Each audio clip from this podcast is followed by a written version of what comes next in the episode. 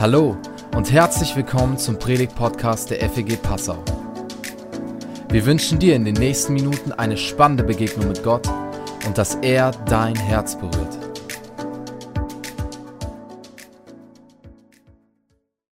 Danke, Sebastian, für deine Einleitung. Wir haben gesagt, hier, ich predige heute über Angst. Wir haben gedacht, es ist irgendwie gut mit ein paar positiven äh, Gefühlen zu starten. am Sonntag, am Sonntag äh, so, ne, wenn man irgendwie über Angst predigt, ist ja gut, wenn ihr euch wenigstens gut fühlt. Ähm, ja, deshalb, Sebastian, dir vielen Dank für deine unendliche Kreativität.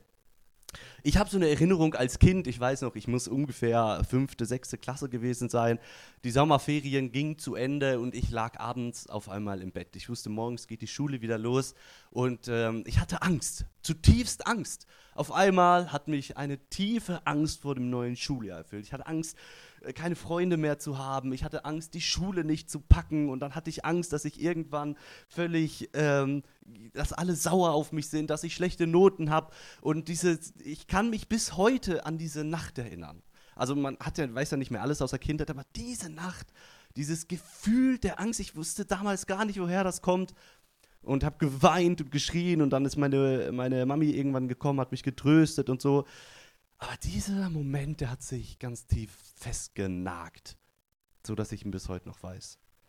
Dann wurde ich älter und ähm, ich hatte eine Zeit lang eine Freundin und es war irgendwie so eine schlechte Beziehung und viele haben uns auch empfohlen, das zu beenden, aber ich konnte nicht und wollte nicht und ein großer Faktor war die Angst, mein Gesicht zu verlieren. Ich wollte es doch durchziehen, ich wollte doch erfolgreich sein in dieser Beziehung, ich wollte es doch gut machen und ich hatte Angst, auch Angst, alleine zu sein. Vor zwei Jahren hatte ich ein Angsterlebnis, die mich, eine, deswegen, weswegen ich mich später habe krank schreiben lassen, Angst beruflich zu scheitern. Hat mich krank gemacht. Zwei Wochen lang war ich krank.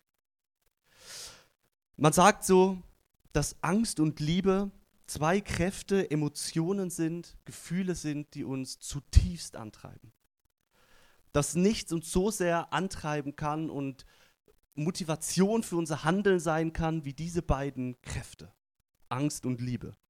Zwei Grundemotionen, in denen alle anderen zusammengefasst sind. Manche sagen, dass alles, was wir tun, alles, was wir tun, kann letztendlich darauf runtergebrochen werden und wir können für alles da unsere, das, der Grund unseres Handelns finden. In Angst oder Liebe. Und der Psychoanalytiker Wolfgang Schmiedbauer, der sagt ja, das ist irgendwie ein Paradoxon, dass noch nie zuvor Menschen so viele Ängste hatten wie in der heutigen westlichen Welt. Und er sagt so, ja, das liegt daran, dass es den Menschen zwar so gut ging wie noch nie, so viel Überfluss da ist, die Lebenserwartung so hoch ist wie noch nie, aber gleichzeitig die Menschen noch nie so viel zu verlieren hatten wie heute. Und deswegen hat die Angst zugenommen. Wir hören Experten zu, die uns auf Risiken aufmerksam machen, an die wir normalerweise nicht einmal denken würden. Wir sind gegen alles Mögliche versichert, von Verlust des eigenen Hauses bis zum Verlust der Zahnprothese. Aber all das macht uns nicht fröhlich oder angstfrei, sondern führt uns überhaupt erst vor Augen, was alles passieren kann, schreibt er. Ist krass, oder? Kennt ihr das Geschäft mit der Angst? Ich frage mich ja manchmal, wovon Versicherungsmakler leben würden, wenn wir keine Angst hätten. Ich weiß ja nicht, gegen was du alles so versichert bist. Aber vielleicht heute nach dem Gottesdienst kündigst du ein paar Versicherungen, das wäre doch schön. Es gab im 15. Jahrhundert den Philosophen Niccolo Machiavelli, Italiener. Äh, bestimmt hieß er mit zweiten Namen Bernardo. Wahrscheinlich, ich glaube sogar, ist echt, aber alle heißen ja so Italiener mit zweiten Namen.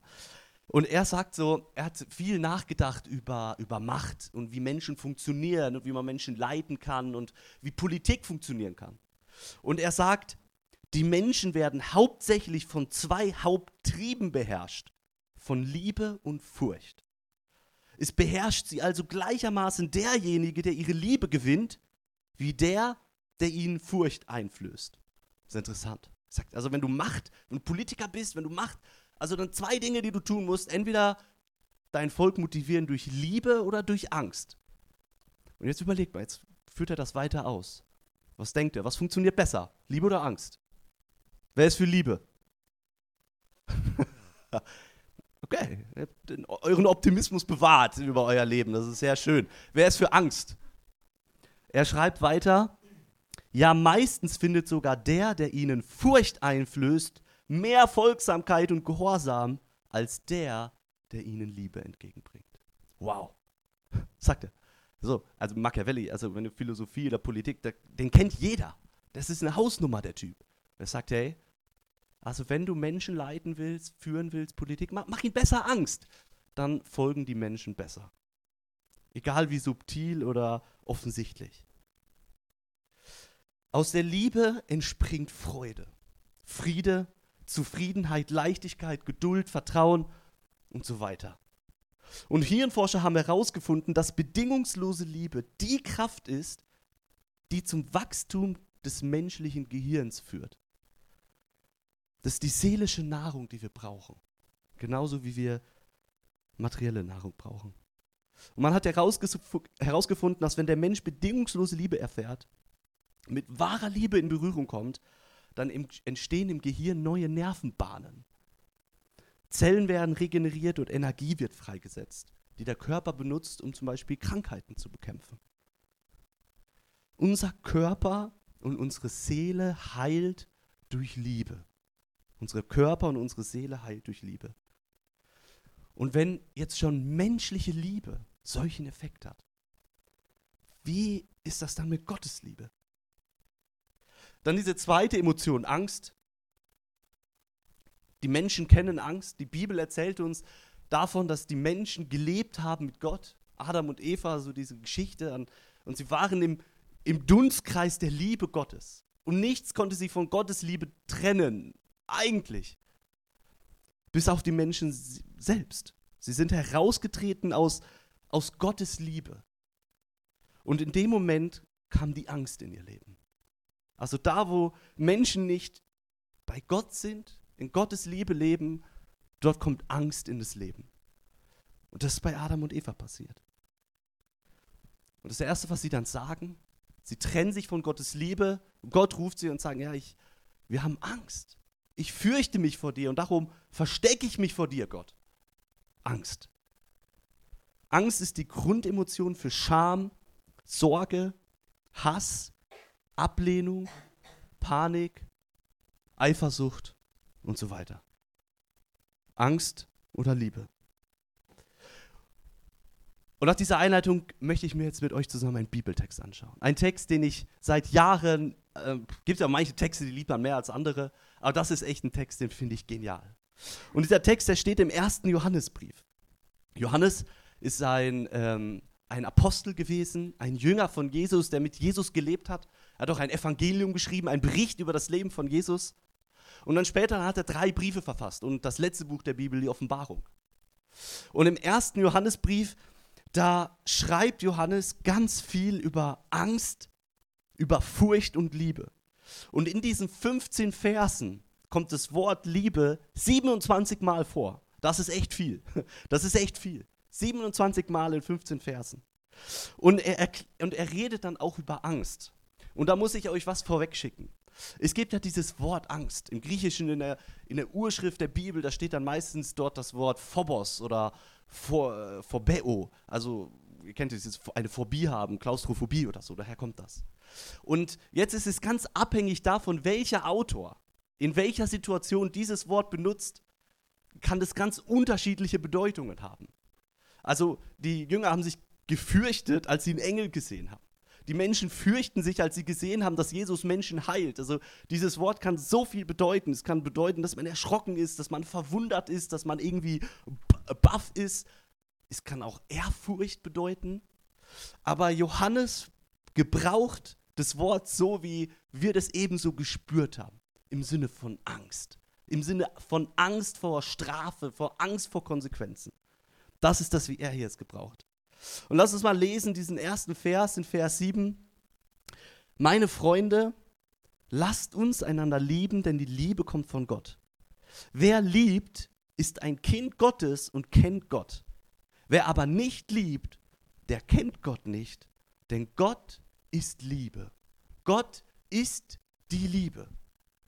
Die Liebe ist eine herausragende Charaktereigenschaft Gottes. Gott ist ja, hat ja noch viel mehr Charaktereigenschaften. Er ist geduldig, er ist gnädig, er ist auch mal zornig, er ist gerecht. Aber viele Theologen sagen so, dass die Liebe Gottes die grundlegende Charaktereigenschaft ist. Oder, oder viele sagen, dass alle anderen Charaktereigenschaften und alles andere Handeln Gottes sich nur über die Liebe erklären lässt. Gott ist gerecht, weil er die Liebe ist. Gott ist auch mal zornig, weil er liebt. Und Gott ist geduldig, weil er liebt. Alles entspringt bei Gott aus der Liebe heraus. Und die Eigenschaft der Liebe ist es, dass sie nicht für sich selbst bleiben will. Liebe will den Austausch. Liebe will dem Nächsten das Gute geben.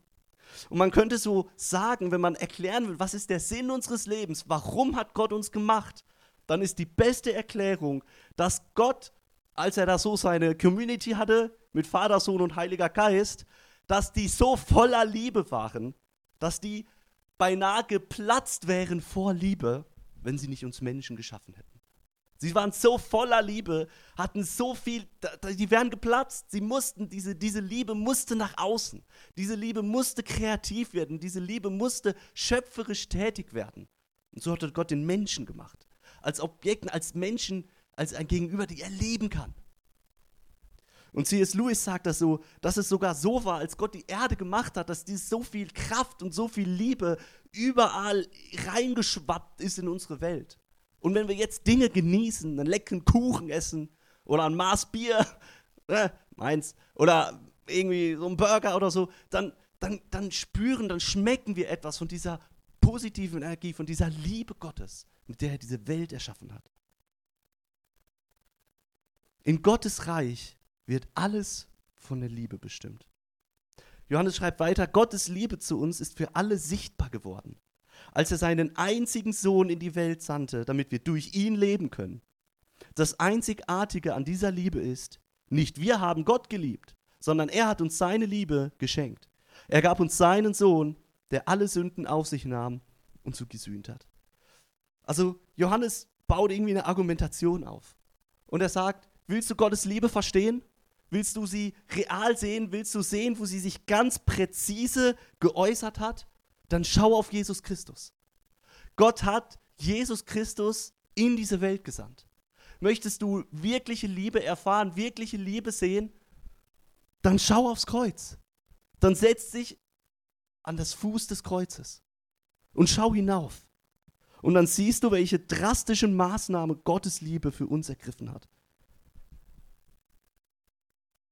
Das ist die Kraft, die die Welt verändert hat und immer noch verändern wird. Sagt, das ist das, der, die, die Basis des christlichen Glaubens, dass Gott seine Liebe in diese Welt geschickt hat, in der Person von Jesus Christus.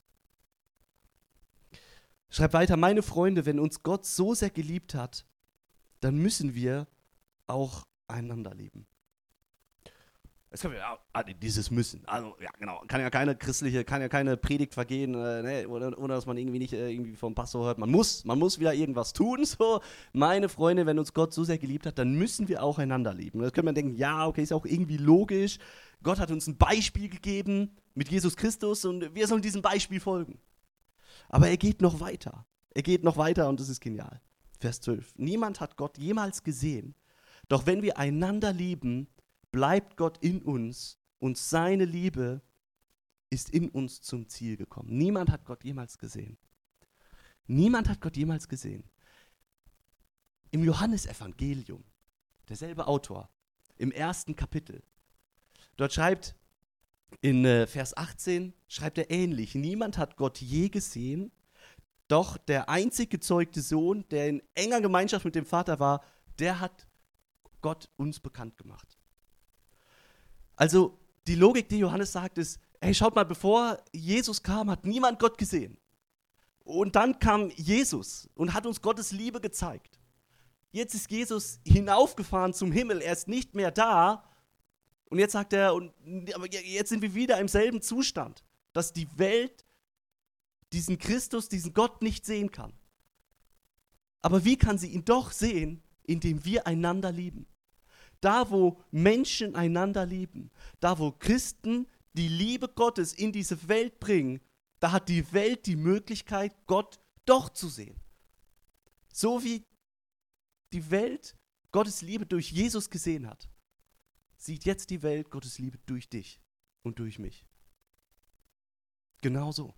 Das ist die Botschaft, das ist die Logik, die Johannes hier verfolgt.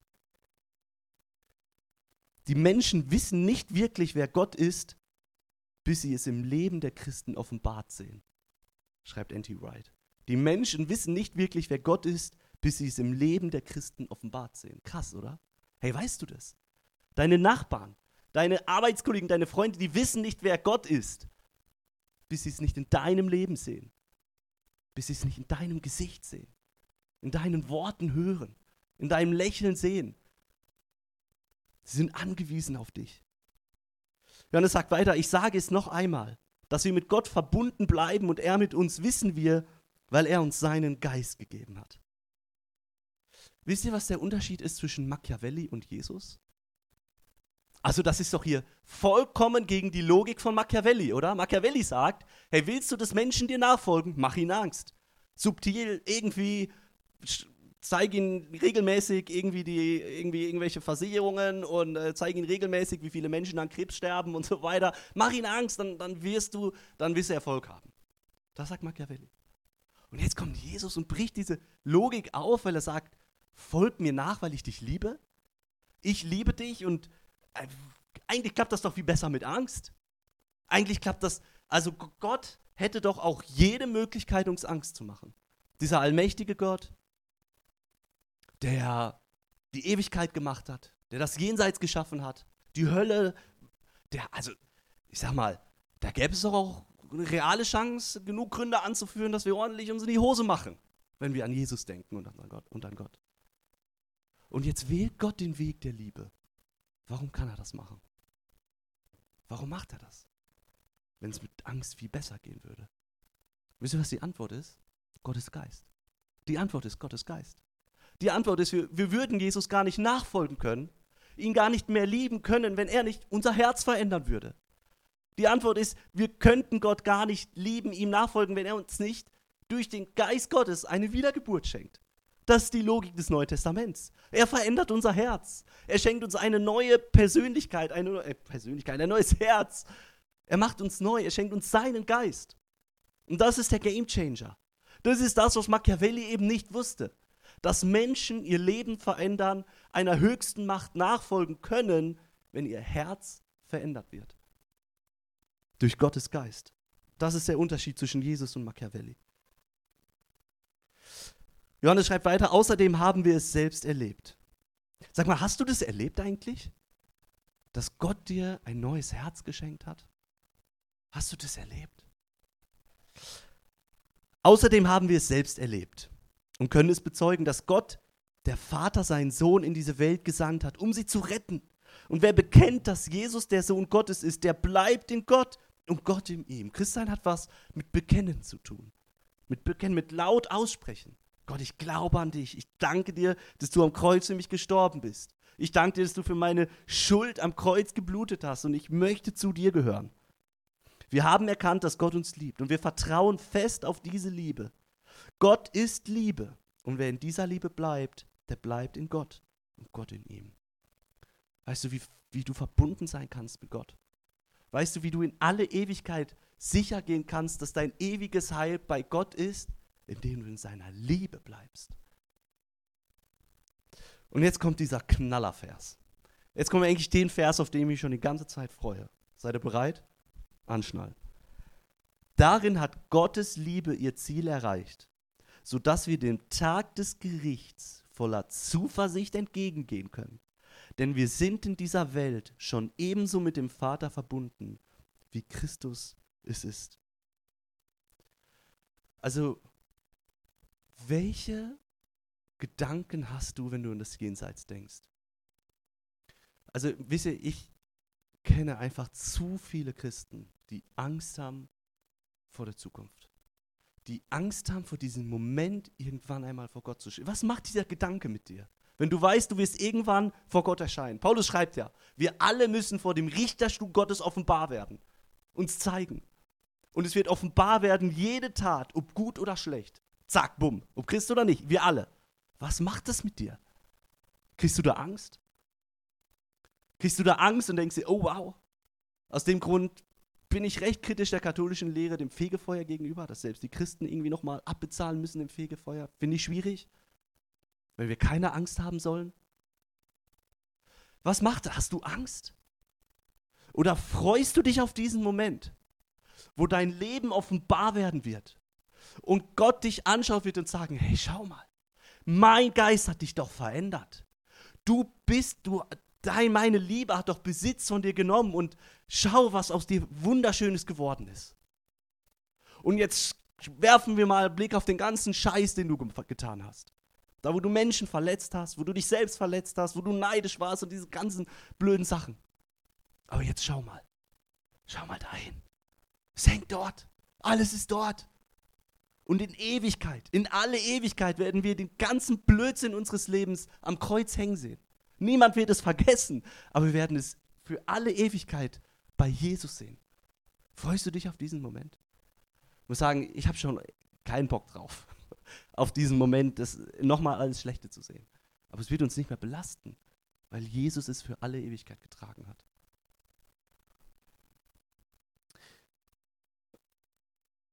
Und jetzt sagt er weiter. Und es ist einfach tätowiert durch diesen Vers auf dem Rücken, keine Ahnung, egal. Irgendwohin. Wirkliche Liebe ist frei von Angst. Ja, wenn Gottes vollkommene Liebe uns erfüllt, vertreibt sie sogar die Angst. Wer sich also fürchtet und vor der Strafe zittert, bei dem ist Gottes Liebe noch nicht zum Ziel gekommen. Wirkliche Liebe ist frei von Angst. Gottes Liebe vertreibt die Angst. Ey, das ist doch Wahnsinn, oder? Das bedeutet, dass jedes Mal, wenn du merkst, du hast Angst vor dem Gericht Gottes oder vor dem Ende deines Lebens oder vor sonst irgendwas, dann bedeutet das, dass Gottes Liebe noch nicht zum Ziel mit dir gekommen ist. Dann bedeutet, dass es da immer noch Potenzial gibt. Und wahrscheinlich wird das unser Leben lang so sein. Wenn du Angst hast zu sterben, Angst vor Krankheit, Angst, dass eine Riesenkatastrophe dich betrifft, Angst, dass du vom Glauben abfällst, Angst, dass du dass Jesus schon wieder über dich steht, weil du irgendwas falsch gemacht hast und sagst, hey, hey, hey, hey, Mensch, hast mich wieder enttäuscht. Dass all diese Angstgefühle zeigen dir, dass Gottes Liebe noch dich noch nicht voll erfüllt hat, dass Gottes Liebe noch nicht zum Ziel mit dir gekommen ist. Das ist Wahnsinn. Das ist echt Wahnsinn. Wirkliche Liebe ist frei von Angst. Ein von Angst, eine von Angst geprägte Gottesbeziehung ist kein biblischer Glaube. Gestern Abend oder vorgestern Abend war ja auch schon das Fest, war ich auch da mit meinen Feuerwehrkollegen. Sagt ein Feuerwehrkollege zu mir, weißt du, hey, also, also ein Grund, warum ich meine Kinder nicht in die Kirche schicke, ist, weil ich nicht will, dass sie ständig dieses, dieses Gefühl von müssen und wenn wir nicht kommen, dann Strafe. Und ich will das nicht, Philipp. Und deswegen, deswegen lasse ich meinen Kindern die Wahl. Deswegen dürfen sie in die Kirche, wann sie wollen, sagt er zu mir. Ich so, wow. Also, und das die Motivation ist, in die Kirche zu gehen oder nicht in die Kirche zu gehen, Angst, das wünsche ich mir irgendwie nicht für meine Kinder. Ich wünsche mir doch, dass meine Kinder Kirche als was erleben, wo sie sagen, darauf freue ich mich. Da begegnen wir Menschen mit Liebe, da, da, da, da erlebe ich Gottes Liebe und deswegen will ich da hingehen. Und ich will nicht in die Kirche gehen, weil dann, was weiß ich, passieren kann. Aus Angst oder Liebe. Johannes schreibt weiter, wir lieben, weil Gott uns zuerst geliebt hat. Du kannst nur lieben, wenn du Gottes Liebe erlebt hast. Du kannst nur lieben, wenn du das erlebt hast, was Gott am Kreuz für dich getan hat. Und an die letzten Verse, sollte nun jemand behaupten, ich liebe Gott und dabei seinen Bruder oder seine Schwester hassen, dann ist er ein Lügner. Wenn er schon seine Geschwister nicht liebt, die er sehen kann, wie will er, wie will er dann Gott lieben, den er nicht sieht? Vergesst nicht, dass Gott selbst uns aufgetragen hat, wer Gott liebt, der muss auch seinen Bruder und seine Schwester lieben. Aber nicht vergessen, die Logik ist, dass Gott unser Herz erfüllt mit seiner Liebe, uns eine neue Geburt schenkt. Und aus dem heraus, weil Liebe das Gute will, weil Liebe teilen will, weil Liebe das Beste für den anderen sucht, wirst du deine Geschwister im Glauben lieben. Das ist das Ziel. N.T. Wright schreibt dazu, Dieselbe Tür, die sich öffnet, um eure Liebe zu Gott ausströmen zu lassen, ist auch die Tür, die sich öffnet, um die Liebe zum Nächsten ausströmen zu lassen. Wenn ihr letzteres nicht tut, tut ihr auch ersteres nicht. So einfach ist das und auch so niederschmetternd. Es ist dieselbe Tür. Wer schon länger bei uns so in der Gemeindegründung dabei ist, haben, wer weiß, wir haben so verschiedene Sprüche, so verschiedene Mottos. Und ein Motto ist Liebe lernen. Liebe lernen und Bibel leben, sagen wir mal. Liebe lernen und Bibel leben. Und wenn dir das zum Hals raushängt, dann habe ich es noch einmal zu wenig gesagt. Liebe lernen und Bibel leben. Wie sieht das in der Praxis aus? Angst oder Liebe? Angst oder Liebe? An Adam und Eva sehen wir so, dass das Raustreten aus Gottes Liebe Konsequenzen nach sich zieht. Die haben Angst. Aber eigentlich ist es nicht die Tat an sich, die Angst macht. Es ist nicht die Tat an sich, sondern es ist das falsche Gottesbild, das der Teufel ihnen eingeredet hat. Der Satan hat die Lüge in ihr Herz eingepflanzt. Ihr müsst Angst haben. Ihr müsst euch verstecken. Ihr müsst euch schämen für das, was ihr getan habt, weil ihr so böse Menschen seid. Und das kennen wir. Diese Gedanken, hey, wenn Jesus mich jetzt so sieht, dann ist er bestimmt richtig böse auf mich oder er wendet sich von mir ab oder er verlässt mich. Ich glaube zutiefst, immer mehr, umso älter ich werde, dass solche Gedanken Gedanken des Bösen sind, dass solche Gedanken Lügen des Teufels sind, die er in unser Herz pflanzt. Warum? Weil aus Angst nichts Gutes kommt. Aus Angst kommt Angst, führt dich nicht zu Gott, in die Arme Gottes. Angst versperrt den Weg zu Gott. Und seit dem Sündenfall, seit die Menschen sich dazu entschlossen haben, abseits der Liebe Gottes zu leben, leben wir in diesem Gefühl der Angst und der Scham vor Gott. Und alle Gefühle und Emotionen, diese, die diese Grundemotion der Angst als Basis haben, führen uns aber nicht zu Gott. Man kann in diesem Universum mit Angst nichts Gutes erreichen. Nichts dauerhaft Gutes. Was ist dann Angst? Kann Angst irgendwie was Positives haben? Ich denke ja. Angst ist ja so ein Alarmsignal. Also wenn Angst kann ja auch, also ich sag mal, Angst kann ja auch Leben retten. Ne? Adrenalin ausschütten und dann läuft man schnell weg vom bösen Einbrecher oder so. Angst ist ein Alarmsignal.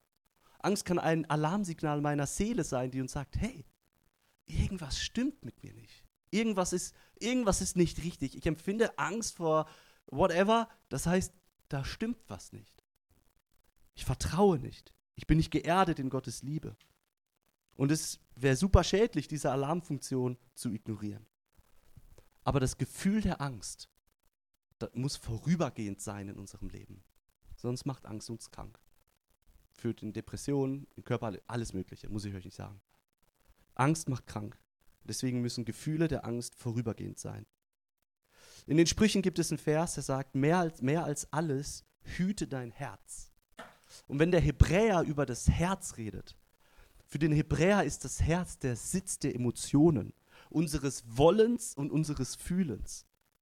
Also wenn, der, wenn Gott sagt, mehr als alles hüte dein Herz, also mehr als alles pass auf, wie du empfindest. Mehr als alles pass auf deine Motivationen auf, auf deine Emotionen, denn das entscheidet über dein Leben. Hab Acht.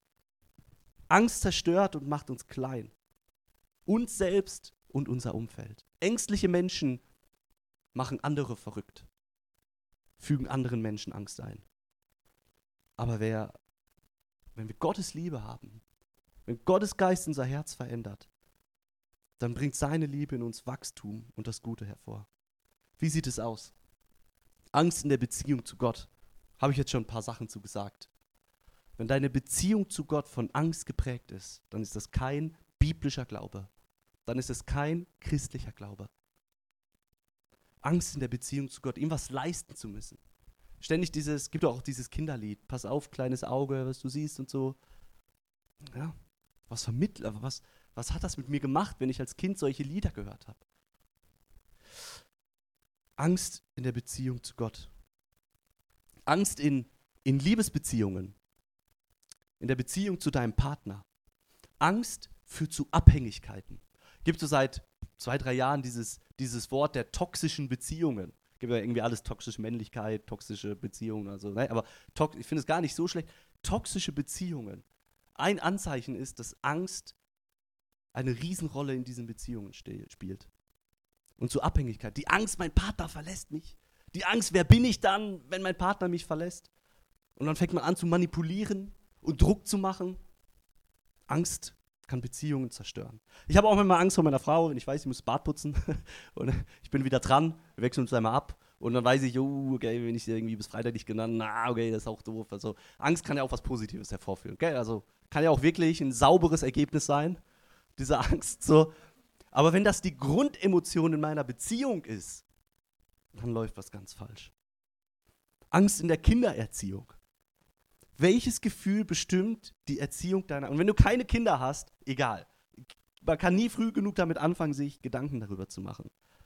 Also wir lieben unsere Kinder ja von ganzem Herzen. Aber als Eltern muss man sich einfach bewusst sein, dass wir nie mit dieser reinen, vollkommenen Liebe lieben können wie Gott. Und wir haben immer Angst. Als Eltern hat man Angst vor schlechten Einflüssen, die die Kinder treffen. Angst, dass das Kind nicht lernt zu teilen auf dem Spielplatz, die Schaufel und äh, dann irgendwann abgelehnt wird in der Schule. Angst vor schlechten Freunden und Drogen und es hat eine Umfrage gegeben letztes Jahr von dem Professor Tobias Feix in Kassel. Der hat eine Umfrage gemacht unter Eltern in Freikirchen, wo Eltern am meisten Angst haben. Und die größte Angst war, die erste Angst, dass das Kind nicht den Glauben der Eltern übernimmt. hey, Wahnsinn, oder? Dann möchtest du, dass dein Kind Jesus liebt und das, was dich dazu antreibt, ist Angst? Ehrlich? Angst als Motivation?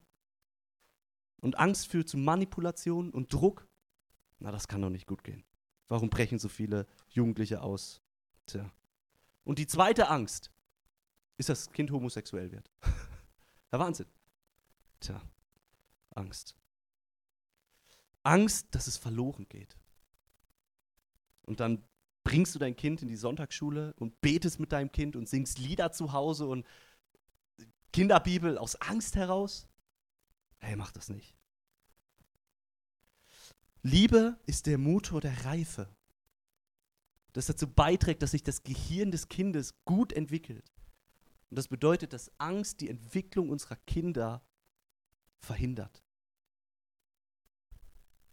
Angst im Alltag, im Beruf. Wie oft redest du Menschen nach dem Mund, weil du Angst hast? Oder sich Sprüche sexistische Sprüche vom Chef gefallen lassen, aus Angst, den Job zu verlieren. Das ist natürlich ein krasses Thema. Wirtschaftliche Angst, dass, dass du letzten Endes zum Geizhals wirst, weil du Angst hast, ey, Inflation und so weiter, ich muss mehr, ich muss mehr auf mein Konto und Angst. Und die Frucht ist Geiz und noch mehr Angst. Was sind deine Ängste? Was bestimmt dein Handeln? In der Beziehung zu Gott, in der Beziehung zu deinem Partner, in der Beziehung zu deinen Kindern und in deinem Alltag? Wo lässt du dich von Angst treiben? Wo lässt du dich von Angst bestimmen? Wo ist Angst der Herr über dein Leben und nicht die Liebe Gottes?